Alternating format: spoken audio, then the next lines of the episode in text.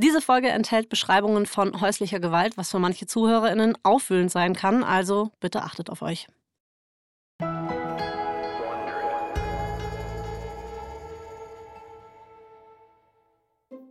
Es ist September 1984 in New York. Gleich beginnt die jährliche Vorstandssitzung von Gucci America. Der Tagungsraum ist so schick und fancy, wie man es erwarten würde. Wir befinden uns auf der 13. Etage eines gläsernen Wolkenkratzers in der Fifth Avenue. Feine Lederstühle stehen um einen Tisch aus dunkel glänzendem Mahagoniholz. Der ganze Raum riecht so, wie Eau de Cologne riechen sollte, es aber leider nie tut. Das hier ist der Ort, an dem reiche Menschen noch reicher werden. Und sie müssen dafür nichts tun, außer anwesend zu sein. Und eigentlich noch nicht mal das. Eine Vertretung reicht sogar auch. Gucci ist nach wie vor ein Familienunternehmen, aber keine der Guccis ist hier. Sie lassen sich alle vertreten. Maurizio Gucci hat seinen Anwalt Domenico De Sole zur Sitzung geschickt. Maurizios Cousins, seine Rivalen, haben ebenfalls Vertreter vor Ort. Und sein Onkel Aldo schickt Guccis leitenden Geschäftsführer Robert Barry, um das Meeting zu leiten. Dabei sitzt Aldo übrigens selbst gerade nur eine Etage unter dem Konferenzsaal in seinem Büro. Okay, aber irgendwie kann ich es auch nachvollziehen. Also ich bin ja auch mittlerweile so weit, dass ich WhatsApps an Leute schreibe, die mit mir im Raum sind. Insofern. Das ist echt so. Wir haben ja diesen Podcast zum Austausch zum Glück, ne? Aber guck ja. mal auf dein Handy, ich habe dir gerade ein Emoji geschickt. Uh. Nach dem Tod ihres Vaters hatten Aldo und Rodolfo jeweils die Hälfte seines Unternehmens geerbt. Aber Aldo wurde die treibende Kraft hinter Gucci. Rodolfo ist nur noch erschienen, um abzusegnen, was auch immer sein Bruder wollte. Und als Aldos drei Söhne dazu kamen, sind auch die zu Ja-Sagern geworden. Irgendwann fiel ihnen dann auf, dass sie ja einfach andere Leute bezahlen konnten, um stellvertretend für sie Ja zu sagen. Warum sollte man sich den schicken Anzug bei einem Langstreckenflug zerknittern, wenn man einfach zu Hause bleiben könnte, ne? Würde ich genauso machen. Ja, einfach remote auch. Also Langstreckenflüge sowieso out. So ist es. Außerdem laufen diese Meetings ja eh immer gleich ab, ne? Gerade prüft der CEO Robert Barry die Agenda. Dieses Jahr ist sie angenehm kurz. Das trifft sich gut, weil Barry hat nicht gefrühstückt und sein Magen meldet sich schon mit einem Grummeln. Er will gerade loslegen, als Mauritius Anwalt De Sole aufsteht. Er sagt, Hallo zusammen. Ich möchte die Sitzung mit einer Abstimmung beginnen, um der Agenda einen weiteren Tagesordnungspunkt hinzuzufügen. Oh, das sind so Leute, die am Ende der Unterrichtsstunde noch eine große Frage stellen, die ein Philosophikum aufmachen. So ist es. Barry stöhnt auch. Der Sole fährt fort, aber ich halte es kurz. Bis Mittag sind wir hier fertig, versprochen. Na gut. Barry entspannt sich. Damit kann er arbeiten. Der Sole räuspert sich. Ich beantrage die Auflösung des Vorstands. Nicht ohne. Barry ist sprachlos. Er muss sich verhört haben. De Sole schlägt hier im Grunde genommen vor, Aldo zu feuern und jemand anderes zum Chef des Unternehmens zu machen. Kann er das eigentlich überhaupt? Ja, theoretisch schon, aber es hat halt noch nie jemand probiert. Als Aldo seine Söhne ins Unternehmen geholt hat, hat er ihnen 10% der Firma überschrieben. Aber diese 10% kommen halt aus seinen Anteilen. Okay. Aldos Anteil ist damit auf 40% gesunken, während Rodolfos Anteil weiter bei 50% geblieben ist. Das waren jetzt viele Zahlen, aber ich glaube, ich habe es verstanden. Genau. Also im Grunde genommen, Rodolfo hat mehr zu sagen als Aldo, was diese ganzen vertraglichen Sachen angeht. Mhm. Wenn sich also nur einer von Aldos Söhnen mit Rodolfo zusammentun würde, könnte Aldo gefeuert werden. Aber das würde sich halt keiner seiner Söhne jemals trauen. Mhm. Dessole setzt sich wieder und fragt, wer unterstützt den Antrag? Sein Blick wandert den Tisch entlang. Drei Vertreter, einer für jeden von Aldos Söhnen, erwidern seinen Blick. Georgios Vertreter sagt nichts. Robertos Vertreter schweigt ebenfalls, aber dann hebt Paulus Vertreter die Hand. Er sagt, ich unterstütze den Antrag. Barry verschwendet keine Sekunde. Er rennt zum Treppenhaus und eilt von der 13. Etage nach unten, um Aldo zu holen. Aber noch bevor er das Stockwerk überhaupt verlassen hat, ist Aldo bereits abgesetzt. Wow. Gucci hat einen neuen König. Und es ist keiner von Aldos Söhnen. Der Strippenzieher hinter diesem Coup ist Maurizio. Und er ist Guccis neuer Vorsitzender.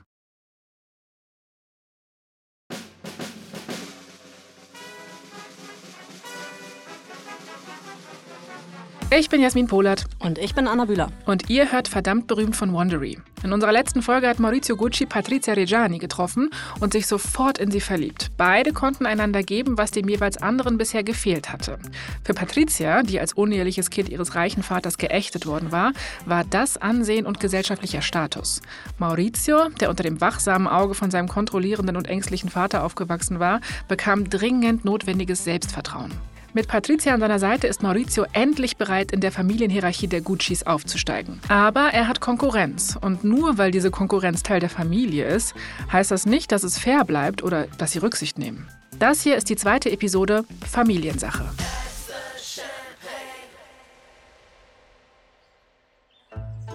Okay, gehen wir erstmal noch einen Schritt in der Zeit zurück, und zwar zum Frühjahr 1971. Das ist zwölf Jahre vor Mauritius Move bei der Firmensitzung.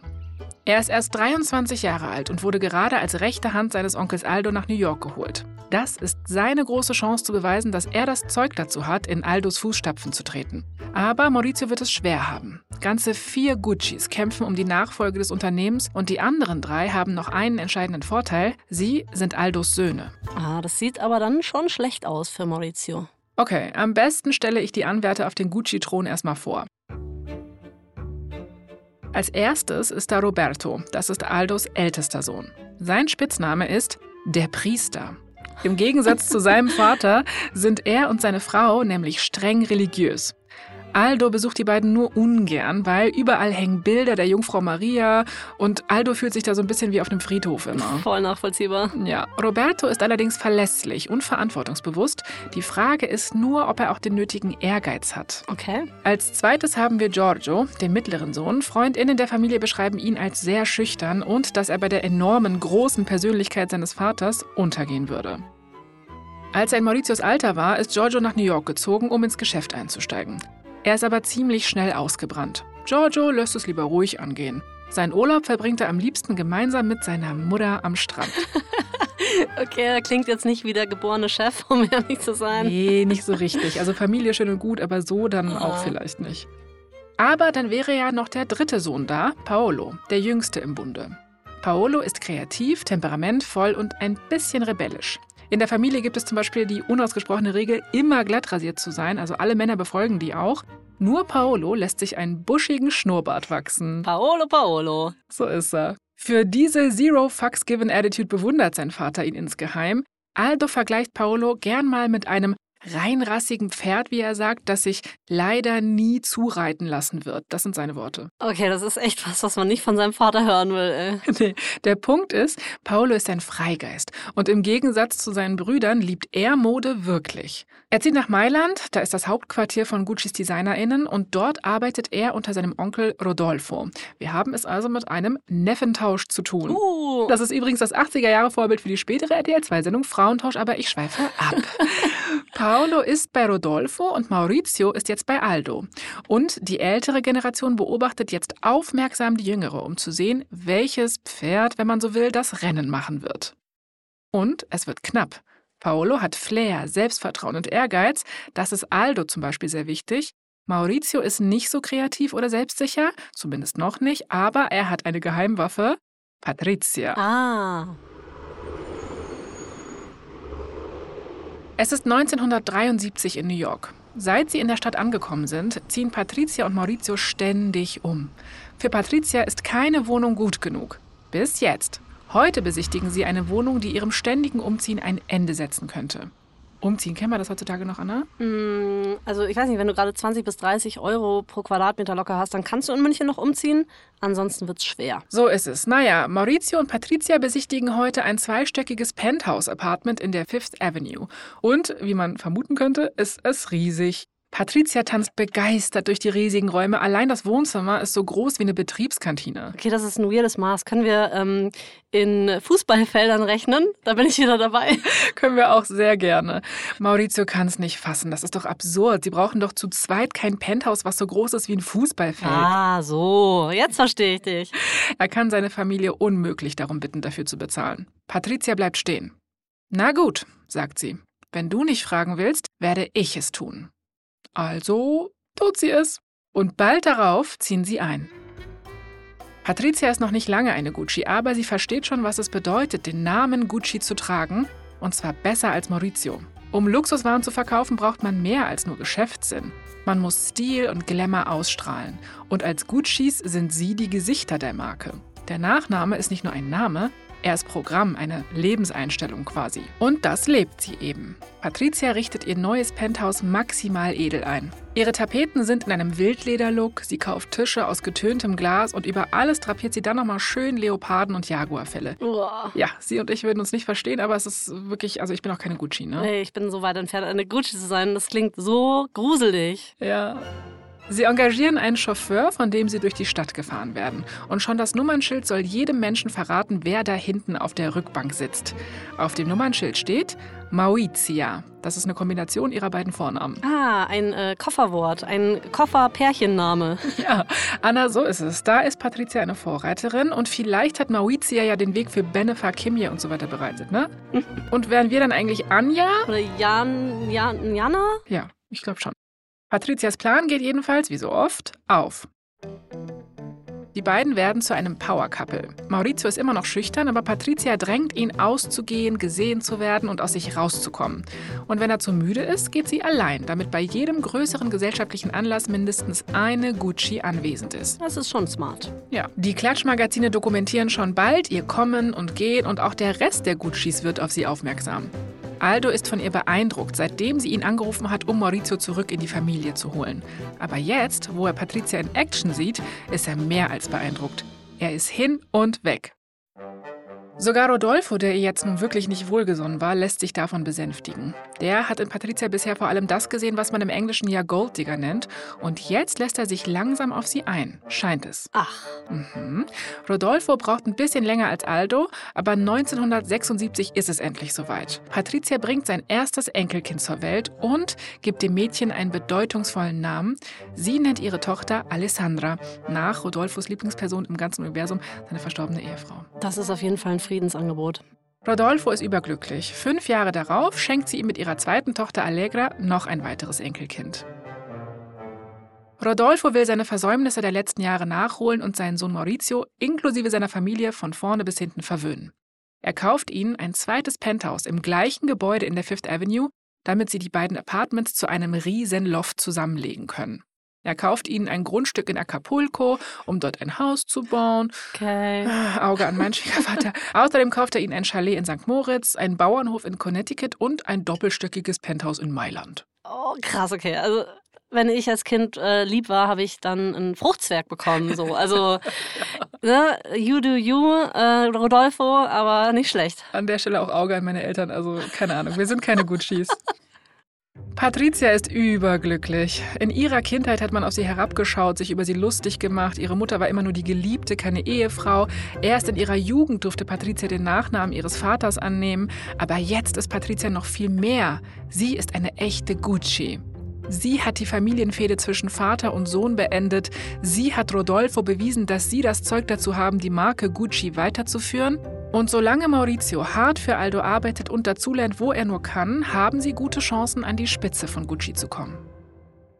Okay, ich komme mit, äh, Jasmin. Ich habe aber eine Unbekannte in dieser ganzen Rechnung. Und zwar hast du vorhin noch von Paolo gesprochen. Ja, genau. Erinnerst du dich an den Neffentausch? Natürlich, Während Maurizio unter seinem Onkel Aldo arbeitet, arbeitet Paolo unter seinem Onkel Rodolfo. genau. Und das läuft nicht besonders gut. Ich weiß nicht, ob das schon klar geworden ist, aber Rodolfo hat ein ziemliches Kontrollbedürfnis. Ach, du meinst der Vater, der darauf achtet, dass sein Sohn beim Fahrradfahren beschattet wird. Ja, kaum der zu hat ein glauben. Ja, Kontrollbedürfnis. man, man kann es sich kaum vorstellen, aber jetzt arbeitet der Controletti-Onkel Rodolfo mit einem Neffen zusammen, der experimentell, kreativ und rebellisch ist. oh, das clasht. Richtig. Paolo entwirft immer wieder neue Konzepte für Taschen und Schuhe und Rodolfo muss nur einen kurzen Blick drauf werfen, bevor er schreit: Nein, nein, nein! Sie streiten sich täglich und zwar heftig. Es fliegen regelmäßig Handtaschen aus den Fenstern von Gucci Mailand. Oh Gott, ich hoffe so sehr, dass es irgendwer entdeckt hat und dann bei eBay Kleinanzeigen einfach den Deal seines Lebens gemacht hat. Oh mein Gott, Anna, das ist voll die gute Idee. Äh, egal, am Ende entscheidet Paolo, seine eigene Marke zu starten, weil seine Familie seine Ideen nicht würdigt. Er nennt die Marke PG für Paolo Gucci. Okay, das äh, geht nach hinten los. Hm, wenig überraschend verklagen sein Vater und sein Onkel ihn auf jede erdenkliche Art und Weise. Es hagelt Klagen, wenn man so will. Okay, jetzt verstehe ich auch, dass Maurizio aufgeholt hat und Paolo langsam raus aus dem Rennen ist, oder? So ist es. Paolo fällt weit hinten zurück. Zwischenzeitlich sieht es sogar so aus, als würde er eher rückwärts laufen. Zum Beispiel, als er droht, seinen Vater wegen Steuerhinterziehung auszuliefern. Und auch, als er nebenher beginnt, Gucci-Produkte zu fälschen. Ja, seine Familie erfährt erst davon, als sie versuchen, seine Paolo Gucci-Fabriken schließen zu lassen. Das Rennen der Cousins ist also klar entschieden. Es gibt kein Rennen mehr. Maurizio ist der offensichtliche Nachfolger. Die große Frage ist also nicht mehr wer, sondern wann.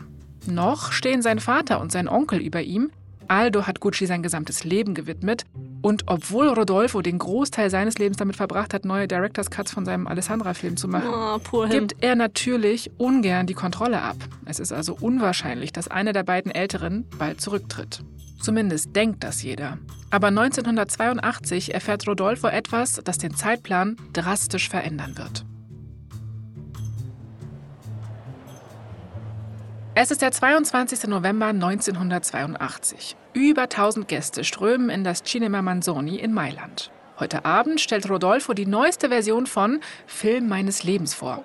Aber diese Vorführung ist ein bisschen anders, weil sie gleichzeitig eine Willkommensfeier für Maurizio und Patricia sein soll.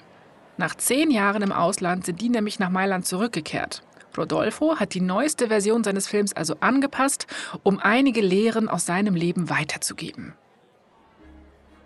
Der Film beginnt mit einer Einleitung von Rodolfo. Das folgende ist eine rührende Liebesgeschichte, eine Geschichte, von der ich mir wünschen würde, dass sie niemals endet. Die Geschichte eines Vaters, der seinem Sohn von seiner Familie erzählt, um ihm zu helfen, die Welt aus der richtigen Perspektive zu sehen. Es folgen Bilder aus Mauritius Kindheit, des allerersten Gucci-Ateliers, Szenen aus Rodolfos alten Stummfilm und die Taufen seiner Enkeltöchter. Gleichzeitig geht Rodolfos Kommentar weiter.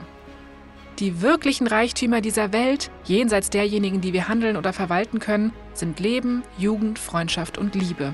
Das sind die Reichtümer, die wir immer schätzen und schützen müssen. Und das ist seine Botschaft an Maurizio. Man darf nie vergessen, was wichtig ist im Leben. Für die meisten ZuschauerInnen ist das die liebevolle Geste von einem exzentrischen Mann. Es ist so ein bisschen so, als würde Karl Lagerfeld anfangen, Grußkarten in Filmlänge zu schreiben. Ne? Und die sind dann auch alle an seine Katze adressiert. Ja, rest in peace, by the way. Nur Rodolfo und die engste Familie wissen, warum er seinen Film mit Lebensweisheiten spickt. Rodolfo hat Krebs und die Behandlungen schlagen nicht an. Jetzt spielt es keine Rolle mehr, ob Rodolfo bereit ist, zurückzutreten oder nicht. Jetzt hat er keine Wahl mehr. Er wird schwächer und schwächer und verbringt immer mehr Zeit in Arztpraxen und Krankenhäusern. Es ist also Zeit für Maurizio, seinen Vater abzulösen und die Zügel selbst in die Hand zu nehmen. Auf dem Sterbebett hat Rodolfo noch einen letzten Ratschlag für Maurizio. Er solle sich vor Paolo nicht in falscher Sicherheit wiegen. Sein skrupelloser Cousin könnte noch ein paar Tricks auf Lager haben. Er sagt sowas wie, du musst dich mit allem, was du hast, gegen deinen Cousin stellen. Er ist eine Bedrohung für alles, was wir aufgebaut haben, und es liegt an dir, uns zu schützen. Anschließend nimmt er Patricia beiseite und sagt ihr, dass er sich immer noch Sorgen um Maurizio macht. Er wollte mit seinem Film Ratschläge und Lebensmaximen vermitteln, die nachhallen, aber vielleicht sind die nicht genug gewesen. Rodolfo befürchtet, dass sobald er verstirbt, Maurizio über so viel Macht und Geld verfügen wird, dass er nicht wissen wird, wie er damit umgehen soll. Wenn Maurizio charakterlich zu schwach ist, wird ihn diese Macht zerstören. Patricia könnte eines Tages aufwachen und feststellen, dass sie mit einem anderen Mann verheiratet ist, sagt Rodolfo. Aber Patricia tätschelt nur seine Hand. Sie macht sich keine Sorgen um Maurizio, weil Maurizio hat ja sie. Sie weiß, dass sie alles tun und machen können und allen Widrigkeiten trotzen können, solange sie zusammen sind.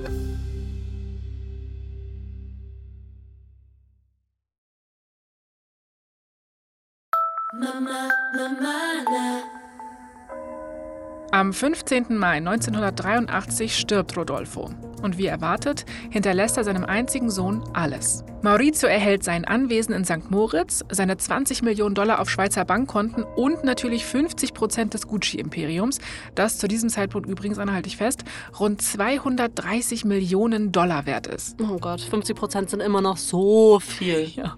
Rodolfo hinterlässt ihm auch ein kleines, aber symbolisches Geschenk, das Portemonnaie seines Vaters Guccio. Die Botschaft ist klar. Das Vermögen der Guccis liegt jetzt in deiner Hand. Wenn die Leute dich ansehen, sehen sie weder Aldo Schützling noch Rodolfos Sohn. Sie sehen den neuen Co-Chef von Gucci. Maurizio nimmt sich diese Botschaft zu Herzen. Er ist bereit, seinen Mann zu stehen und die Dinge auf seine Art anzugehen.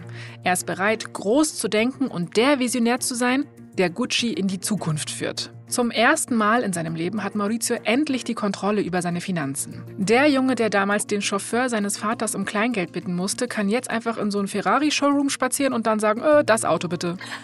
Als wäre es so ein Spielzeugauto. Richtig. Maurizio kann sich jetzt alles gönnen, was er will und das tut er auch. Dieser erste Hauch von Freiheit weckt das Bedürfnis nach mehr und es gibt einen Bereich in seinem Leben, in dem ein Befreiungsschlag noch aussteht, das ist die Arbeit. Maurizio stand jetzt seit Jahren unter Aldos Aufsicht, die eher einer Autokratie ähnelt, und noch immer kann er keine Entscheidung treffen, ohne davor die Erlaubnis von seinem Onkel Aldo einzuholen.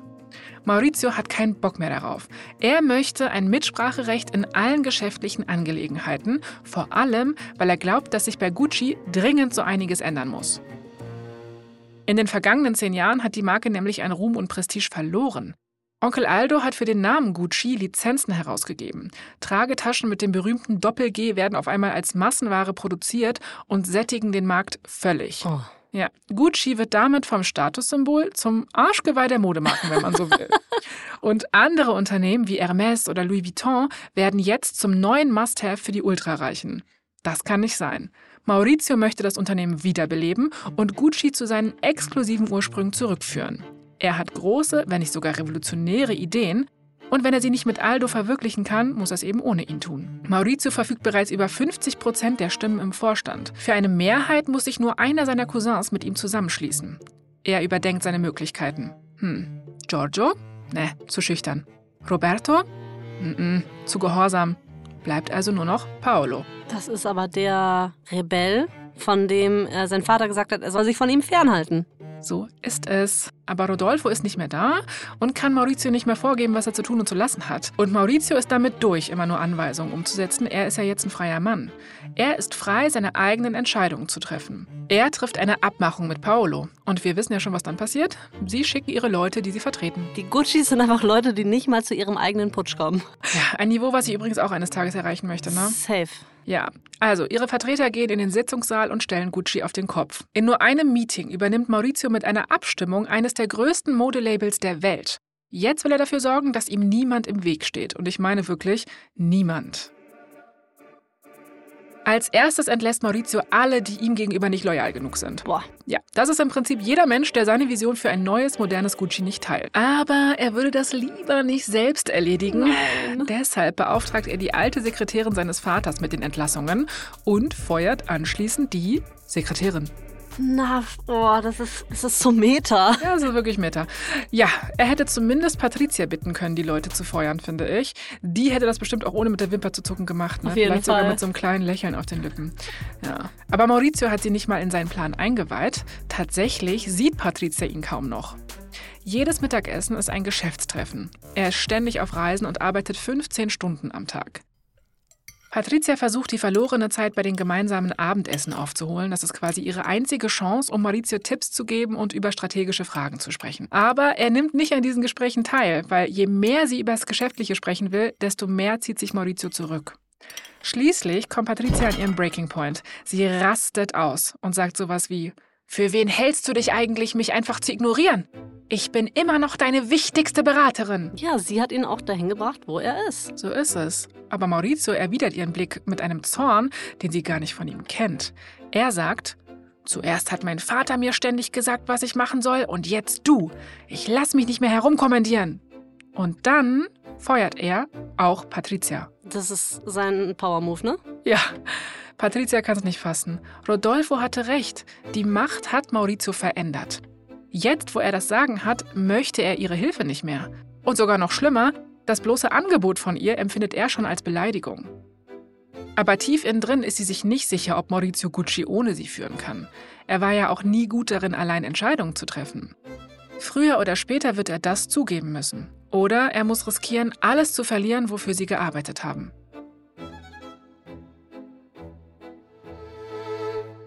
(1986) unternimmt Maurizio einen seiner ersten Schritte als Vorsitzender. Er macht Gucci zum offiziellen Sponsor des America's Cup. Das passt halt auch, ne? Luxusmarken und Yachten. So ist es. Das denkt sich Maurizio nämlich auch. Das ist der größte Segelwettbewerb der Welt. Die Reichsten der Reichen schauen dort zu und das sind halt genau die Art von Menschen, die Gucci kaufen. Maurizio will das perfekte Boot und steckt dafür Millionen in den Bau und er stellt eine Mannschaft erfahrener Segler zusammen. Der Rest von Gucci hält die Aktion für Zeit- und Geldverschwendung, aber Maurizio traut seinem Bauchgefühl. Er beauftragt Gucci-MitarbeiterInnen mit dem Design der Uniform und sagt ihnen, dass sie keine Kosten scheuen sollen. Und als er fertig ist, beläuft sich die Rechnung auf, halte ich fest, über 20 Millionen US-Dollar. Ups. Sein Onkel und seine Cousins sind entsetzt. Aber Maurizio ist das egal. Wenn die Menschen sich mal an diesen America's Cup zurückerinnern werden, wird ja vor allem ein Wort in den Köpfen auftauchen. Gucci. Das hofft er zumindest, oder? So ist es und damit wird er recht behalten. Nur halt nicht so wie geplant. Als das von Gucci gesponserte Boot nämlich am Austragungsort in Australien ankommt, ist es schwerer als erwartet. Der Kran, der es heben soll, stürzt um und zwar auf das Boot. Oh nein. Unter den schockierten Blicken der ZuschauerInnen kentert die zerbeulte Yacht und versinkt im Indischen Ozean. Oh fuck, das ist aber auch ein bisschen episch. ja, zum Glück wurde niemand verletzt, aber dieses Missgeschick wird zu einer tragischen und peinlichen Schlagzeile. ja. Aber als Patricia von dem Bootsunfall erfährt, bekommt sie ein bisschen Hoffnung. Weil, wenn Maurizio jemals ein Zeichen gebraucht hätte, dass er sie wieder in seinen inneren Kreis aufnehmen soll, dann war es ja wohl der Fakt, dass ohne sie ein 20 Millionen Dollar Boot den Bach runtergeht, wortwörtlich. Sie sitzt neben dem Telefon und wartet auf seinen Anruf. Ich lehne mich jetzt mal ganz weit aus dem Fenster, Jasmin, und ich rate einfach, dieser Anruf, auf den sie wartet, der kommt nicht. Nie, nee, nie. Nein. Nein, dieser Anruf kommt nie. Ihre Beziehung wird nie wieder werden, was sie mal war. Aber vielleicht kann sie sich anpassen. Sie mag zwar nicht mehr seine Beraterin sein, aber sie ist schon immer noch seine Frau. Zumindest, wenn er da ist. Die Wochenenden verbringt Maurizio immer häufiger auf Geschäftsreisen. Er packt eine Tasche, küsst seine Töchter auf die Stirn und hin und wieder auch Patricia. Aber eines Tages, im Mai, kurz nachdem Maurizio das Haus verlassen hat, steht plötzlich sein Arzt vor der Tür. Patricia ist verwirrt. Der Arzt kommt herein. Er will nicht Maurizio sehen, sondern sie. Er hat nämlich eine Nachricht von ihrem Mann. Maurizio wird nicht nach Hause kommen, weder an diesem Wochenende noch sonst irgendwann. Okay, was? Also er hat schon wieder einen Stellvertreter geschickt. Für eine ganz besondere Art des Hausbesuches. Es ist wirklich sein Ding. Das ist wirklich nochmal ein anderes Level. Ne? Also meine, wir kennen das mit irgendwie SMS-Schluss machen, aber Ja. da kommt einfach der Leibarzt. Anyways, und Patricia rastet aus und schreit den Arzt an. Wo ist er? Und warum zum Teufel hat er sie geschickt? Ich würde auch so krass ausrasten. Stell dir das einfach vor. Stell dir das einfach vor. Komplett absurd. Ah, Der Arzt lächelt sie entschuldigend an und sagt, "Hm, vielleicht, weil ich Ihnen das hier geben kann. Aha. Er zieht eine Flasche Valium aus seiner Tasche. Was soll das bedeuten? Patricia schmeißt den Arzt mitsamt seiner Flasche aus der Wohnung. Wenn Maurizio sich von ihr trennen will, dann soll er ihr das bitteschön gefälligst selbst sagen.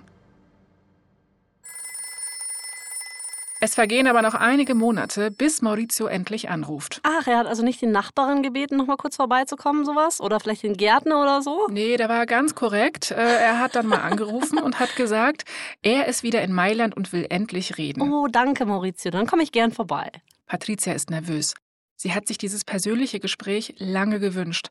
Aber was, wenn er ihr sagt, dass er wirklich die Scheidung möchte? Also ich finde es sehr, sehr einfach, was, man, was dann passiert. Nämlich du sagst einfach ja. Es ist die einfachste Entscheidung aller Zeiten. Mhm, aber Patricia ist noch nicht bereit dafür.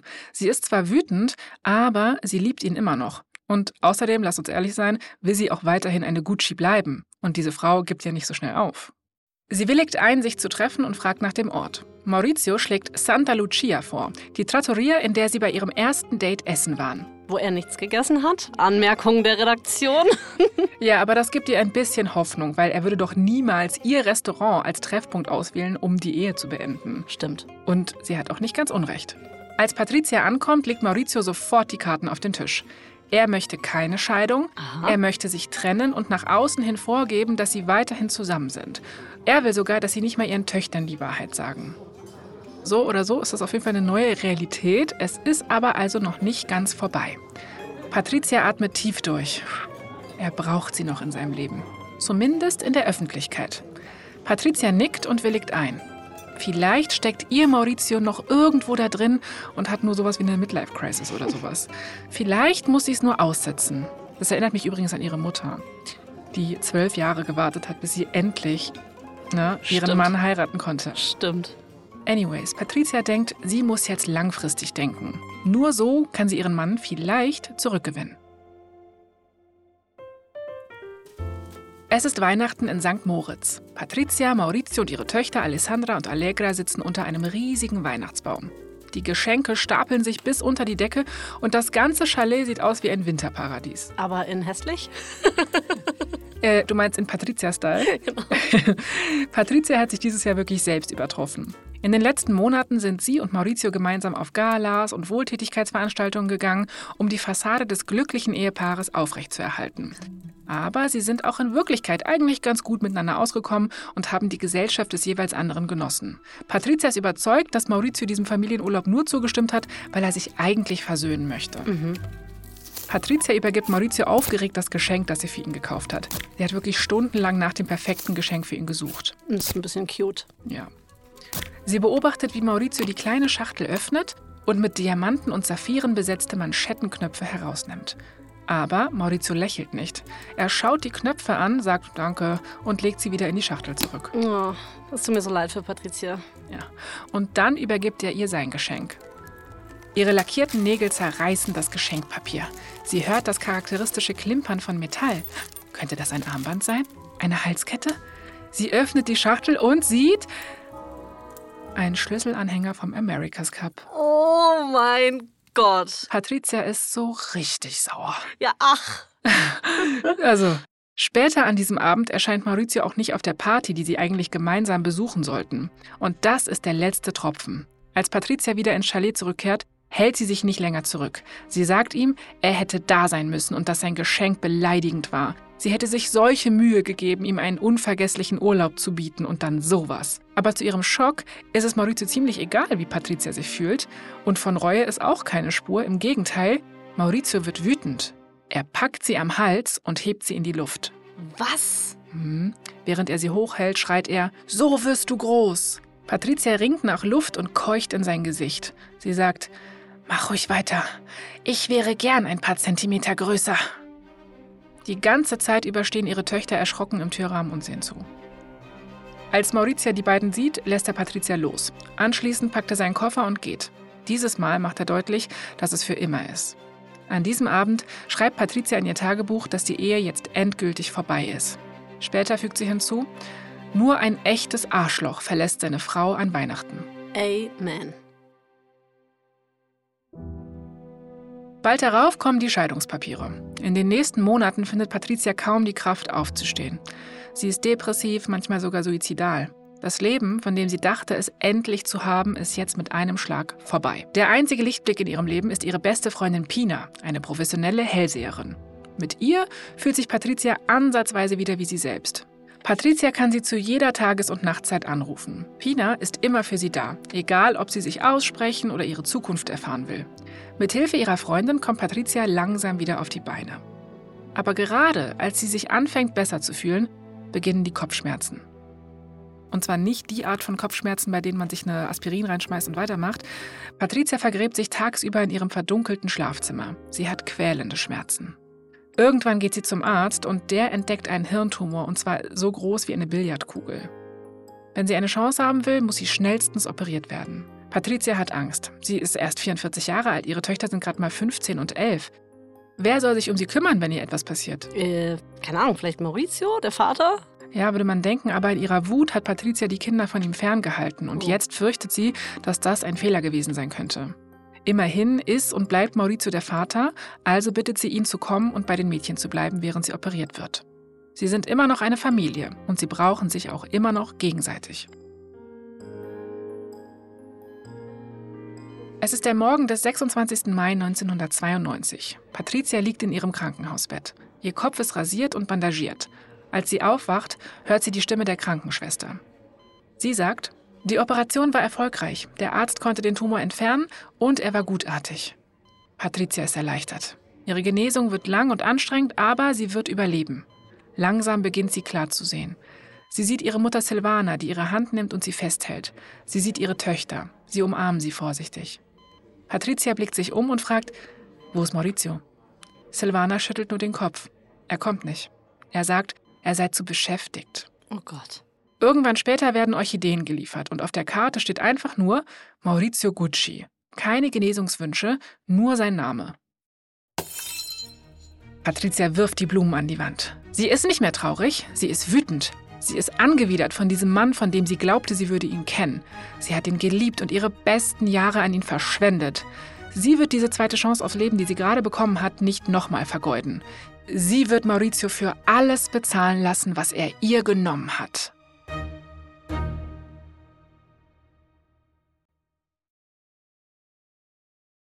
Mama, Mama,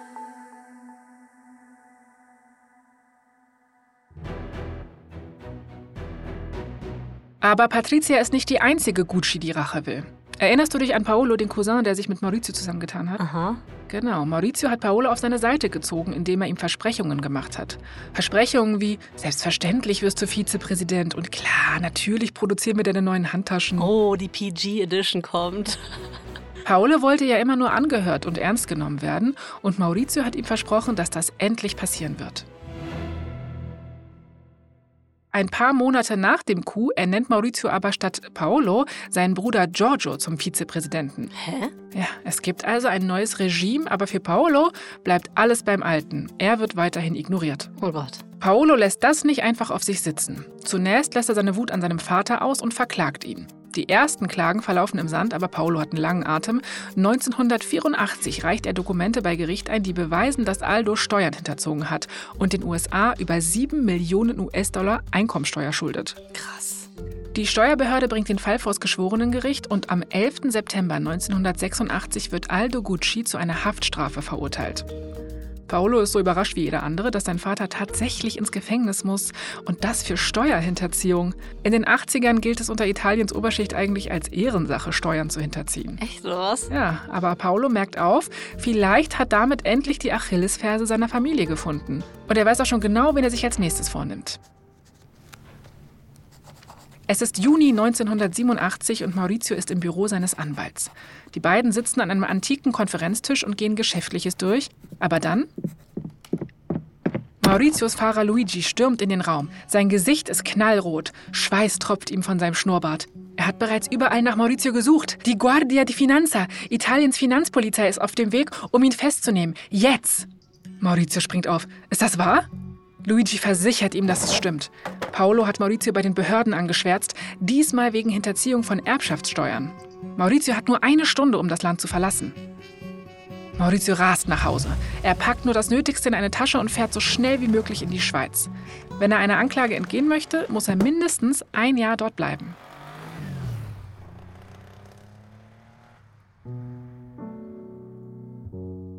Die ersten Monate in der Schweiz ist er wütend, frustriert und überfordert. Es fühlt sich an, als ob sich die ganze Welt gegen ihn verschworen hätte. Und er kann gar nichts dafür, der Arme. Genau. Seine künftige Ex-Frau, seine Cousins und jetzt auch noch die Polizei. Das ist zu viel. Aber 1990 trifft er jemanden, der alles ein bisschen netter erscheint und ihn nicht mehr so allein fühlen lässt.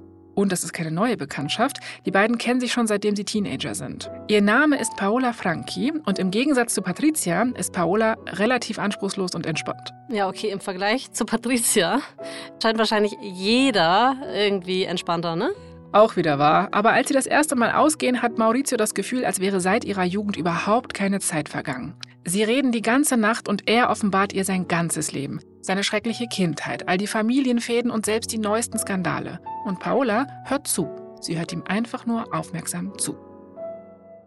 Maurizio hat endlich jemanden gefunden, der ihn voll und ganz unterstützt. Und das hat er auch bitter nötig. Er braucht alle Unterstützung, die er kriegen kann, für das, was als nächstes kommt. Während all dieser Entwicklungen verfolgt Maurizio weiter seine Strategie, Gucci zur ultimativen Marke der Reichen zu machen. Aber um die Aura von Reichtum auszustrahlen, braucht man Geld. Viel Geld. Maurizio errichtet einen neuen Firmensitz, der jährlich 6 Millionen US-Dollar kostet. Außerdem bedient er sich an Guccis Rücklagen, um für 100.000 Dollar pro Jahr sein eigenes Penthouse zu mieten. Ich meine, irgendwo muss er halt auch die Kunst und Antiquitäten verstauen, die er die ganze Zeit kauft. Oh, und Ferraris natürlich. Jedes Penthouse erfordert zwei Ferraris. Ja, sonst wird man verhaftet. Genau. Ist die Regel.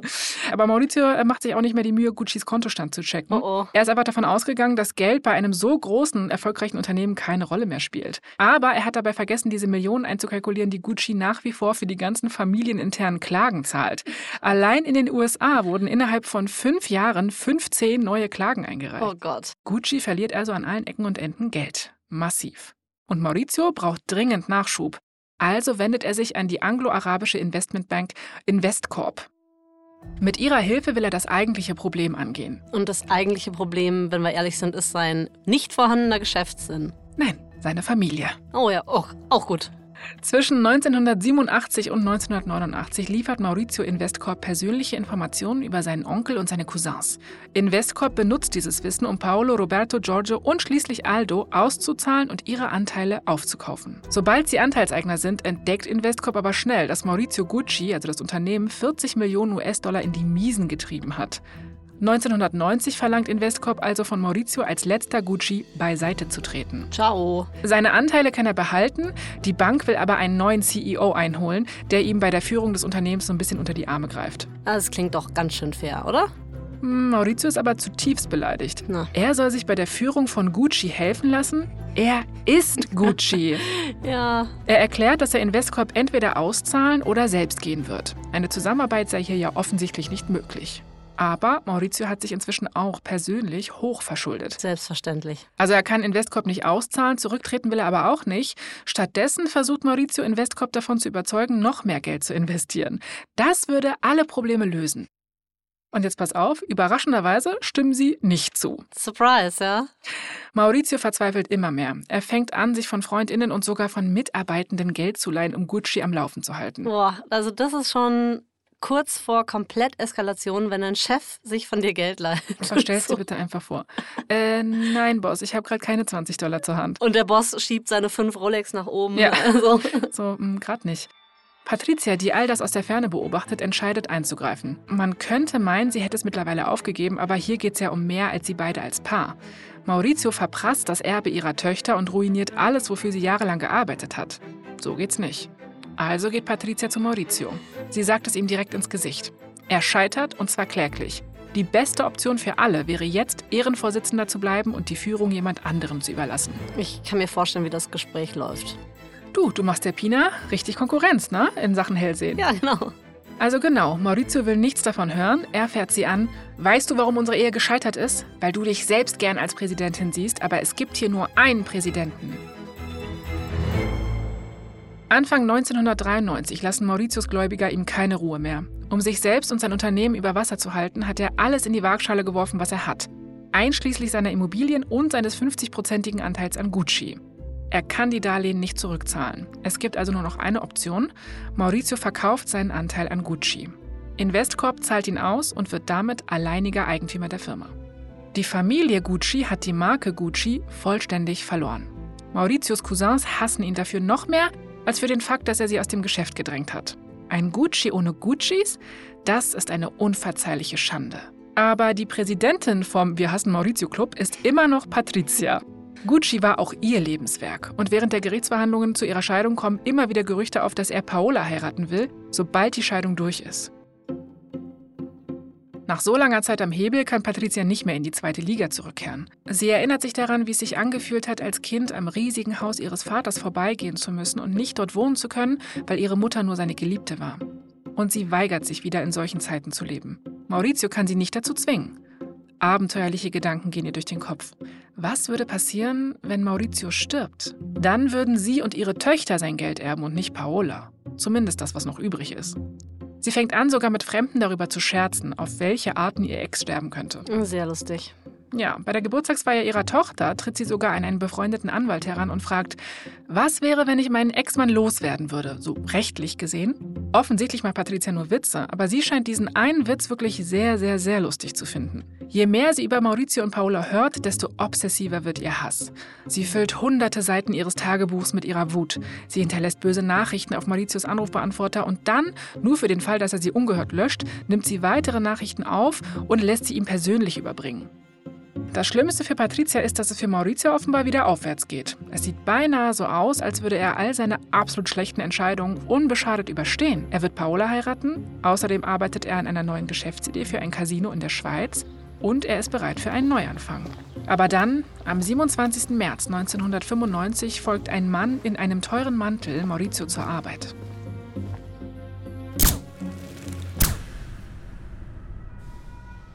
Die Ära Maurizio, wie Patricia es einmal formuliert hatte, ist vorbei. Mit nur 46 Jahren stirbt Maurizio noch am Tatort. Die Polizei ermittelt umfassend, aber sie haben ein für einen Mordfall ungewöhnliches Problem. Es gibt zu viele Verdächtige. Fast jeder in Mauritius Umfeld hatte ein Motiv, ihn zu töten. Krass. Die Ermittlungen drehen sich im Kreis. Die Indizien am Tatort passen nicht zusammen. Familienmitglieder verweigern die Aussage und jeder Hinweis verläuft im Sand. Sie brauchen jetzt wirklich ein Wunder, um den Täter zu finden. Oder vielleicht reicht auch eine Hellseherin. Da kenne ich eine.